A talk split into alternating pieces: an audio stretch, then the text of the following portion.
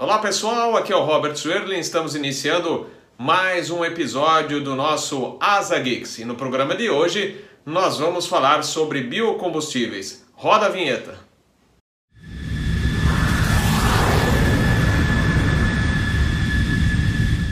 Os projetos iniciais para a busca de um combustível alternativo se iniciaram na última década e continuam avançando em todos os países, lembrando que o objetivo é diminuir a emissão de carbono na atmosfera. O processo para a produção do biocombustível ainda é caro e ainda perde em custos operacionais para o emprego dos combustíveis fósseis.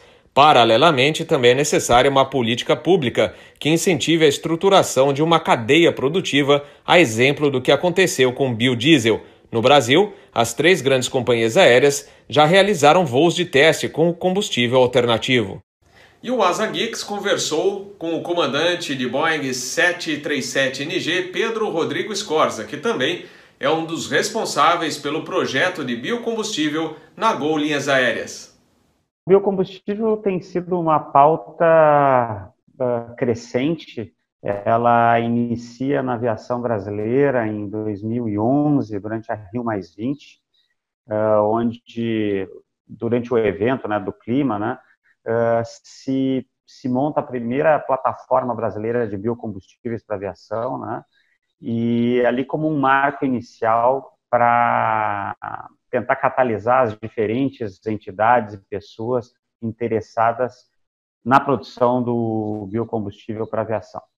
Uh, no dia da Rio Mais 20, em 2011, tanto a Gol, que eu representava na época, representava, né, na época, e a Azul fizeram voos com bioquerosene, a Gol fez um voo Congonhas uh, Santos Dumont, a gente trouxe o, o chairman, o presidente da ICAO, num, num voo de quatro etapas, e a gente fez a última etapa, que o cara veio do Canadá até o Brasil, como uma demonstração que isso era possível, era transnacional, teria capacidade mundial de acontecer.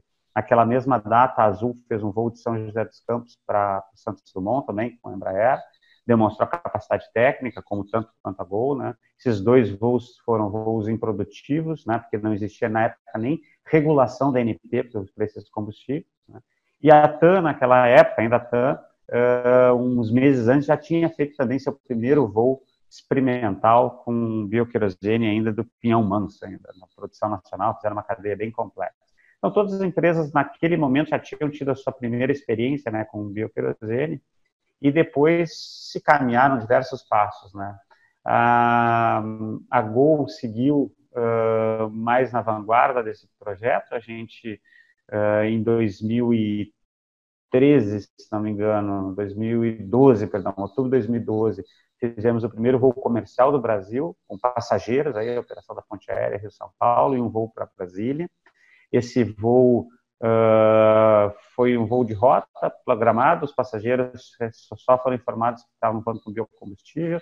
Existe até uma, uma, como é que se diz, uma, uma insegurança da reação dos passageiros para isso, mas para o brasileiro nos pareceu que respondeu muito bem. Depois, ainda durante a Copa do Mundo, fizemos mais de 350 voos com bioquerosene, uma campanha forte de, de chamar a atenção, de levantar o nível de alerta quanto à possibilidade de se usar o bioquerosene no Brasil e as vantagens disso. Né? Durante a Copa do Mundo, levamos a seleção brasileira com bioquerosene nos voos, diversos voos de passageiros foram feitos também com bioquerosene, fazendo uma campanha muito mais de conscientização do potencial. Voar não é o desafio. O, o bioquerosene é uma tecnologia que se, se diz drop-in por uh, certificação, ou seja, tu pega, abastece na boca do tanque do avião, seja o avião que for, a jato, né? e ele é igual ao querosene fóssil. Né? Então, não há necessidade de modificação da aeronave, de ajustes ou de sistemas para poder voar com combustível. Basta esse combustível está certificado que tu mistura até os percentuais autorizados e faz o voo. Diferente de um álcool para etanol, de um biodiesel para diesel, que são tecnologias que necessitam algumas modificações nos motores. Né? Então, é uma consciência um pouquinho diferente né, de, de operação. E por que tem que ser isso na aviação? Porque uh, um avião se decola daqui, posa em Belém, posa em Panamá, posa em Miami, posa em, na Europa, e lá ele tem que abastecer a cada pouso. e a gente não pode obrigar ele só a usar um tipo de combustível, não, senão a gente restringe a flexibilidade de malha né, da aeronave, aí gerando um problema. Então, a construção do conceito do bioquerosene de aviação, do bio, ou combustível sustentável de aviação, ela é muito pautada nesse sistema de drop-in, diferente numa frota de ônibus uh, urbano de uma cidade, que o cara sai da garagem de manhã, tá abastecido, volta de tarde para a garagem, abastece de novo, sai, abastece de novo, tem sempre o mesmo ponto de abastecimento. A aviação não pode se dar esse luxo, a menos que fosse uma frota cativa como a, a aviação agrícola voando a etanol. O cara tem sempre o mesmo ponto de abastecimento. Então, na aviação comercial, esse conceito ele é fortíssimo e ele é muito importante para o bom funcionamento da indústria.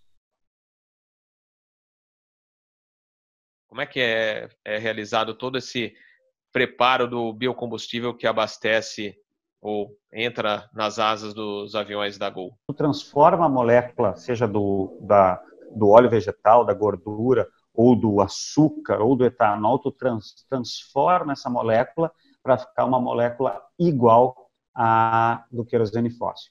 Então, o primeiro conceito já traz que tu conseguindo ter um processo de transformação da molécula, deixando ela igual do fóssil, ou praticamente igual, que bata a especificação, esse é o, é o termo, né, que ela tem que bater a especificação do fóssil, né, tu virtualmente pode transformar qualquer coisa em querosene de aviação. Então, hoje nós temos tecnologias que transformam óleos e lipídios, né, uma tecnologia muito madura, né, tu temos tecnologias que transformam açúcar em bioquerosene, temos tecnologia que, que transformam álcools em álcoois em, em seja etanol, que é muito abundante no Brasil, mas isobutanol, butanol, todas as famílias de álcool. Né?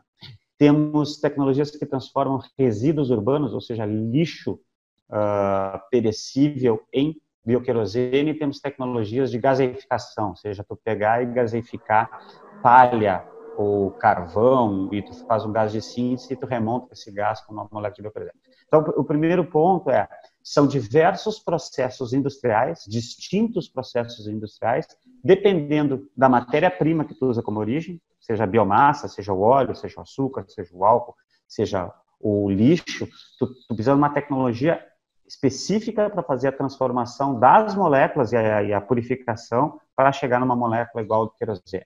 O desafio tecnológico hoje, ele existe, ah, o, o, grande desafio de cada tecnologia é ela ter custo baixo e ser eficiente, tu ter um yield alto, ter um alto aproveitamento da tecnologia, né?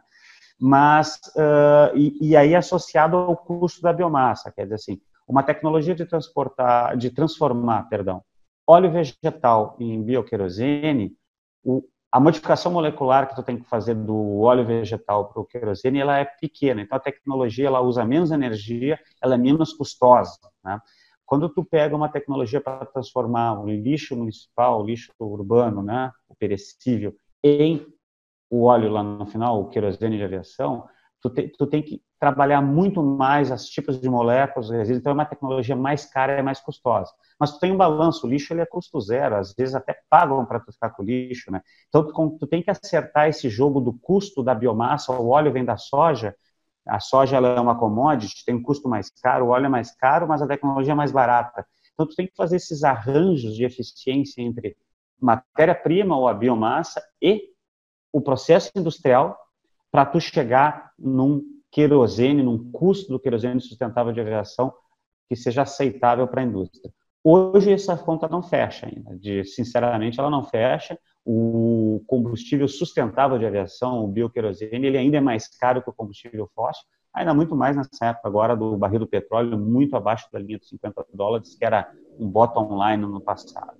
Então, é, no Brasil, e aí a gente traz essa, essa problemática que eu, que eu relatei agora, tu traz ela para o Brasil, no Brasil, a gente tem tradição em produção de bio, bioenergia, nós temos tradição em produção de óleo de soja para fazer biodiesel, temos tradição de, de produção de cana-de-açúcar para produzir etanol. Hoje entra o milho, o etanol de milho fortíssimo no lado oeste do Brasil, é um custo super acessível. Então, a gente tem o que, o que se fala no mundo, o Brasil tem a melhor condição de mais brevemente atingir a compatibilidade de custo e com o fóssil, né? Mas ainda é um desafio, ainda os percentuais são acima da linha do querosene fóssil. Né? Então, eu, eu acho que o grande desafio hoje é a gente compatibilizar a estrutura de custos para chegar num combustível competitivo que as empresas possam abastecer em larga escala. O, o, bioquerosene ele tem uma característica boa e uma ruim. Né? O, normalmente a ruim do, dos combustíveis do bioquerosene, dos combustíveis sustentáveis, é o ponto de congelamento ele é alto, temperaturas de 20, 15. Então isso muitas vezes limita a percentual de mistura com o fósforo, então às vezes tu mistura só 15, 20% para tu não puxar o ponto de congelamento para cima, né? Uh, mas tu tem aditivos que tu pode botar no, no, no, no querosene renovável ou processos adicionais industriais de isomerização uh, do, do, produto que tu abaixam o ponto de congelamento para temperaturas compatíveis ao do querosene. Então esse é um desafio, né?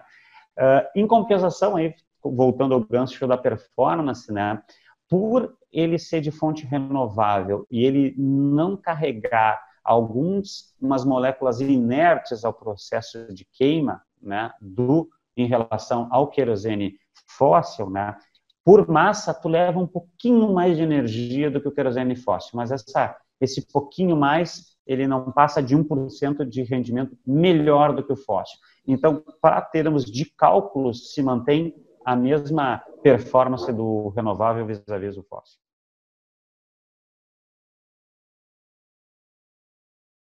Você acha que com o problema todo da Covid-19, os estudos, ah, todo o projeto né, de implementação ou da substituição futura do combustível fóssil vai agora atrasar um pouquinho?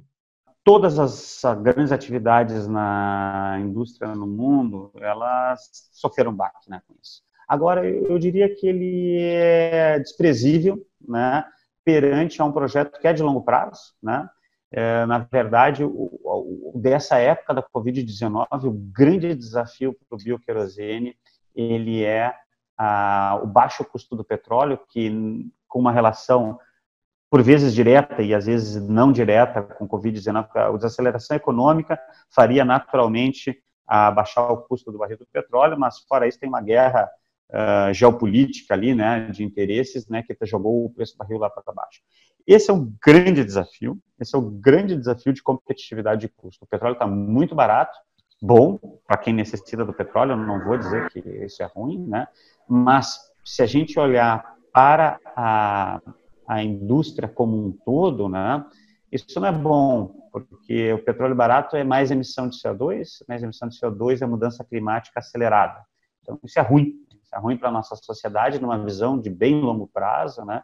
Então, eu diria que o grande desafio hoje é uh, o custo né, do petróleo, que está barato, e a Covid ela entra como mais um fator de jogar o preço do petróleo para baixo. Em termos de disponibilidade de pessoas ou não, nós seguimos trabalhando, a Gol segue trabalhando com um, o projeto de bioquerosene, a gente até tem discutido com parceiros futuros, né? São tudo projetos embrionários, ainda são, são ideias e alguns são projetos, alguns entram em fase de implementação ou não, mas a gente segue com essas discussões porque não vão ser, ser projetos vão ser implementados em 2021. São, o mais próximo é 2023, a gente imagina que tem alguma uh, produção constante de bioquerosene no Brasil. Mas as discussões de marco regulatório, de todas as necessidades que a gente precisa para montar uma nova indústria no Brasil, elas seguem acontecendo. Mais aceleradas, mais desfocadas, né? Porque a nossa atenção está tá muito mais uh, voltada à, à, saúde, né? sustentabilidade humana do que efetivamente ambiental. Né? Os agradecimentos do canal ASA ao Pedro Rodrigo Scorza, que é comandante de Boeing 737NG, e um dos responsáveis pelo projeto do bioquerosene na Gol Linhas Aéreas. Galera, não esqueça de compartilhar o vídeo, deixar o seu like ou o seu dislike e também quem ainda não for inscrito no canal, aproveita para se inscrever e nos dar força no YouTube. Até a próxima, valeu!